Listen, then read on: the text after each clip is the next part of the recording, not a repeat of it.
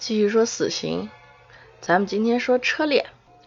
其实车裂很好理解，这词儿也经常听到，就是把那个人的头跟四肢分别绑在五辆车上，然后再套上马，朝不同的方向拉，这样就把人的身体呢就硬生生的给撕裂成五块儿，这个叫车裂。那有时候呢，执行这个刑罚的时候不用车，就直接拿五条牛或者是马来拉，所以呢又叫五马分尸。哎呀，人家牛的话就是五牛分尸。那这种刑罚，这个看起来比较血腥啊，比较惨。但是真正的这个痛苦呢，其实就是在拉扯的时候。你等真的这个都撕开了，这应该已经感觉不到痛苦了。所以我感觉这个相比之下，可能就就痛苦程度而言，车裂还比不上腰斩。可是这种刑罚因为看起来特别残忍，特别血腥。所以春秋时期呢，就已经有人主张废除车裂，可惜啊，这个没被采用。那秦之后呢，各代车裂的这种做法仍然存在。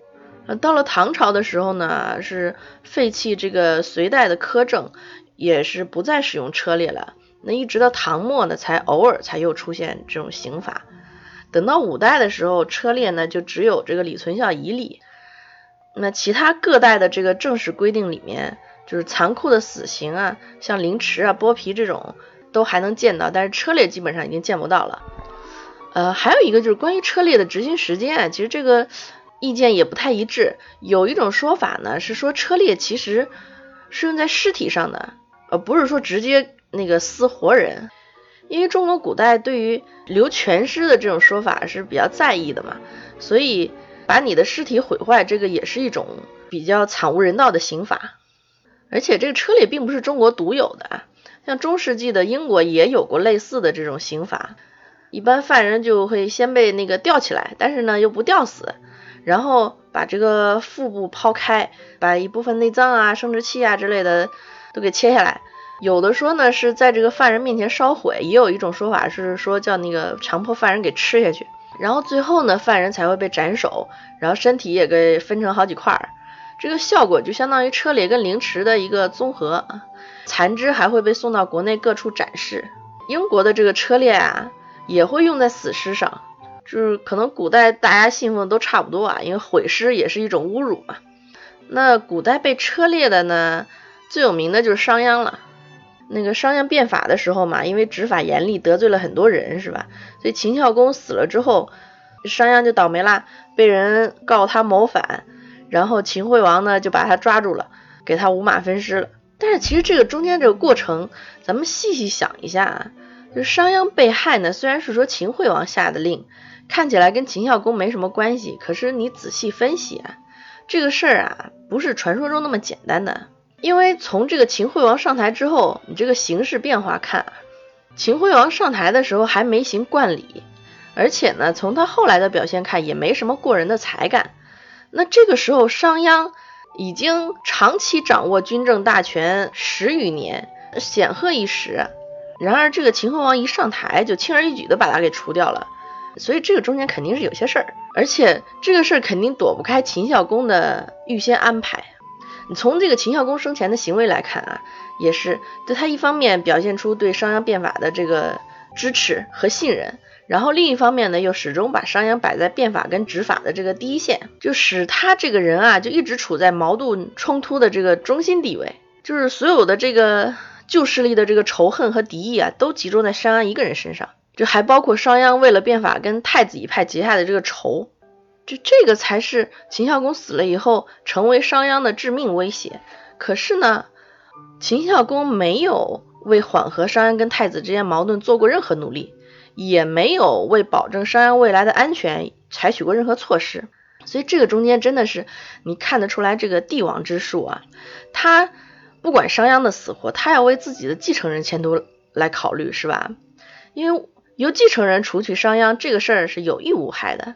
一方面呢，使这个在变法中受打击的这个贵族啊出一口气，然后缓和一下这个统治阶级内部矛盾，然后还能帮秦惠王提高声望。而且从另外一一方面来讲，那个时候变法已经完成了，所以商鞅已经失去原来的价值了。但是呢，他又是一个德高望重的老臣，那这样一个身份地位在那儿，这个年轻的秦惠王是驾驭不了的。所以秦孝公啊，他是完全是为自己儿子铺路。那商鞅的这个悲剧就是在所难免了。你看秦孝公一死，商鞅就失去了这个军政权力，束手待擒。这秦孝公对身后这些事儿肯定是做过精心安排的。另一方面，嗯，商鞅自身来说，他可能也是这个求仁得仁嘛，应该说，反正我这个变法已经完成了，我用我的死来成全你，对吧？呃为了秦国的稳定，我就把自己豁出去了。那跟商鞅类似的这个就是吴起，吴起是一个特别有名的军事人才，他有一本这个《五子兵法》。跟那个《孙子兵法》是并列的，有很高的价值。可惜就是后来丢了很多，现在呢就仅剩六篇传世。像唐朝开元十九年啊，唐玄宗为了表彰祭祀历代名将，设置了一个武庙。当时呢是孙吴并称，而且不只是那个唐代，包括后来宋朝也是依照这个唐朝惯例给古代名将设庙。那吴起也是包含在内。其实吴起死的也是挺郁闷的。他到楚国之后呢，主导楚国变法，可惜支持吴起变法的这个楚悼王死了，那旧贵族们就开始反抗了。然后吴起呢是躲到那个楚悼王的尸体下面，希望大家能够顾及一下。结果那些人也不管，还是射箭把他给射死了，连着这个国王的尸体也中了不少箭。那侮辱国君尸体呢是死罪，所以楚国太子即位之后呢，就把那些射杀吴起的人都抓起来，一共灭了七十多族。呃，吴起当时就被射死了嘛，可是他的尸身呢，也是被处以这个车裂之刑。哎，所以你看古代啊，变法的都没什么好下场，是吧？虽然说变法了之后啊，都是为了呃对国家有利，可是古代的这个权贵们啊，这个势力太大，利益冲突呢也比较强烈，人们的思想呢也比较保守，所以你看封建时期这些个变法的，好像都没什么好下场。最后再说一个非常值得聊的八卦啊，就也是。呃，被车裂死的嫪毐，嫪毐呢是秦始皇的母亲赵姬养的小白脸儿。这个《史记》里面啊，《吕不韦传》里面记载说，始皇帝一状，太后淫不止，吕不韦恐觉祸及己，乃私求大阴人嫪毐以为舍人，时纵昌乐，使毐以其阴官同伦而行，令太后闻之，以啖太后。什么意思啊？就是说啊，这个秦始皇慢慢长大了，那吕不韦自己呢，这总是跟太后这个私通，他觉得怕被秦始皇发现这事儿不太好。可是呢，他又不得不满足赵太后。那这时候呢，他听闻这个嫪毐啊有异能，大阴人嘛，就是这个阳物巨大，是吧？然后就把他收到府里面，时不时的呢让他表演这个转轮之术，然后把这个消息呢还透露给。赵太后，那赵太后就很高兴，跟吕不韦合谋，让这个嫪毐啊假装净身，把这个胡子啊都剃了，以宦官的身份入宫服侍太后。这个以其阴官同轮而行啊，这个是值得八卦一下。这是什么意思呢？就把他那个阳具啊插到轮子里边，当成那个轮轴来转动车轮，而且是这个桐木做的车轮啊。古代的这个桐木车轮啊，你从这马王堆汉墓里边出土的文物看，最小的桐木车轮直径也有个九十三点八厘米，而且上面还为了坚固定有那个铁条。那嫪毐这个时候他已经是战国末期了，而且吕不韦是秦国丞相，所以嫪毐用的这个车轮很可能也是被铁条包裹了。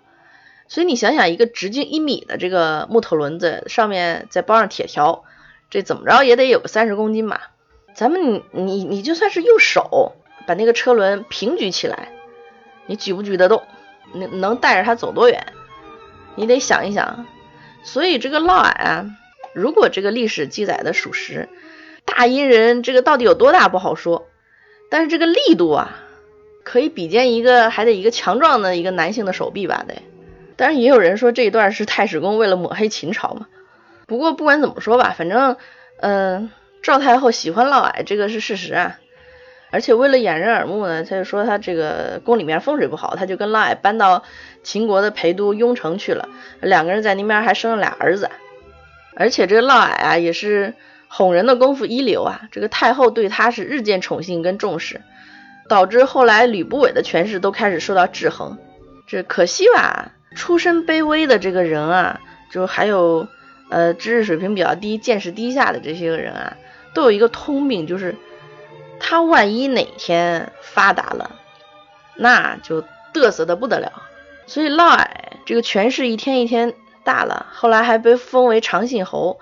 这愈见嚣张啊，还没事就说自己是这个秦始皇的父亲。那秦王嬴政听说这事能不来气吗？然后嫪毐这个野心啊也是膨胀的过分，还敢发动政变，结果被被秦始皇两下就给灭了，把他给活捉回来，判了车裂之刑，然后宗族也给灭绝了。赵太后跟嫪毐的两个儿子也被套进麻袋，活活摔死了。这个就是典型的 no 作 no die 是吧？好啦，今天的八卦就这么多啦。随便一说，感谢您的关注和收听，也感谢您关注我的微信公众号，搜索拼音随说二四六七八就能找到我啦。咱们下期再见。